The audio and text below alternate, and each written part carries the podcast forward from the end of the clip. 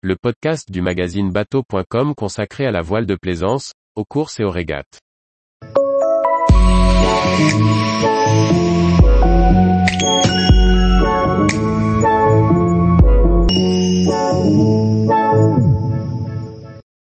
Explorer le lagon néo-calédonien, trois îlots des paysans à visiter en bateau. Par Julie Leveugle. En Nouvelle-Calédonie, le plus grand lagon du monde concentre des centaines d'îles et îlots remarquables. Les îlots maîtres, l'araignère et signal constituent des escales exotiques et régénérantes, rapidement accessibles au départ de Nouméa, la capitale de la Grande Terre. Poissons lagonaires, tortues, raies, requins, dugons, tricots rayés, oiseaux marins. Dans le lagon néo-calédonien, la faune est particulièrement riche. Avec la flore locale, elle constitue tout un environnement à préserver, notamment de l'activité humaine et de la fréquentation touristique. Quelques rappels pour préserver les îlots et bien se comporter en tant que plaisancier. À votre arrivée, privilégiez l'usage des corps morts, mis en place pour ne pas abîmer les coraux ou herbiers. De belles installations ont été réalisées à Maître, l'araignère et signal pour faciliter l'activité de plaisance, et permettre l'accueil de bateaux sans détériorer les fonds marins. Avec un bateau à moteur à faible tirant d'eau, vous pourrez mouiller dans le sable au plus près des plages. À terre, des règles de bon sens s'appliquent. Ne pas nourrir ou déranger les espèces, respecter les interdictions de passage liées aux zones de nidification, ne rien prélever ni à terre ni dans l'eau, ne pas faire de feu hors des espaces prévus, ne pas faire voler de drones.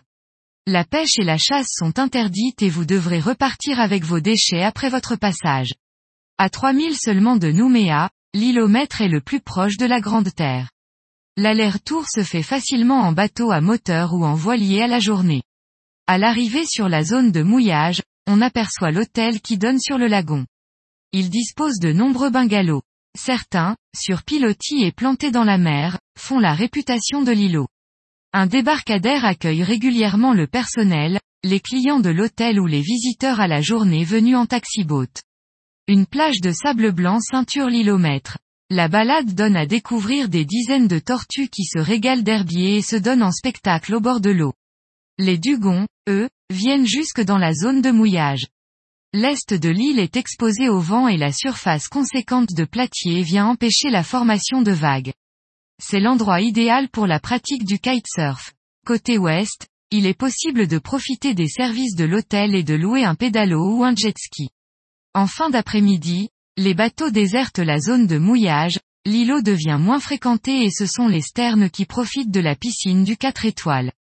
Preuve que l'îlot maître est une aire de gestion durable des ressources qui a réussi son pari. L'araignère est située à un peu plus de 7000 de Nouméa. La zone de mouillage à l'ouest de l'îlot est, elle aussi, composée de plusieurs bouées auxquelles s'amarrer. Sur l'îlot, il y a seulement des toilettes, plusieurs tables abritées du soleil et quelques coins-feux pour permettre aux visiteurs de pique-niquer. Ici aussi, on vient principalement à la journée pour profiter de la plage et de l'eau turquoise du lagon. Tout autour de la zone de mouillage, quelques patates de corail sont l'occasion de faire du snorkeling. En pleine réserve naturelle, selon la visibilité, il est possible d'apercevoir une grande variété de poissons tropicaux, raies et requins, et sûrement quelques tortues. L'araignère est la destination parfaite pour s'évader. Si l'îlot est assez fréquenté en journée par les Nouméens venus en taxi-boat ou en bateau à moteur, le soir il y a de grandes chances que vous soyez seul au mouillage. Autre particularité du lieu, à marée basse par grand coefficient, la surface de l'îlot passe de 1,3 à 149 hectares. L'important platier qui ceinture l'îlot est impressionnant, et mérite d'être connu. Signal est situé à 8000 de Nouméa.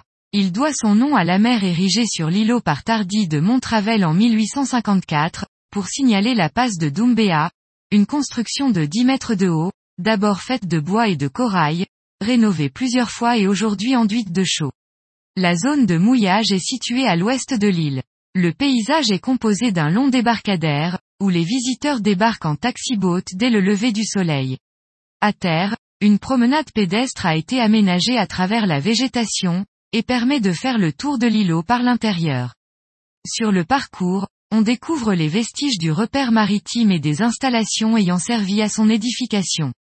Faré pour se mettre à l'ombre, table pour pique-niquer, toilettes et nombreux coins tranquilles pour planter sa tente dans le sable blanc. L'îlot offre des installations particulièrement confortables, pour la journée ou pour le week-end. C'est le lieu idéal pour se retrouver en groupe, en famille ou entre amis et vivre des moments mémorables au cœur de la réserve. Tous les jours, retrouvez l'actualité nautique sur le site bateau.com. Et n'oubliez pas de laisser 5 étoiles sur votre logiciel de podcast.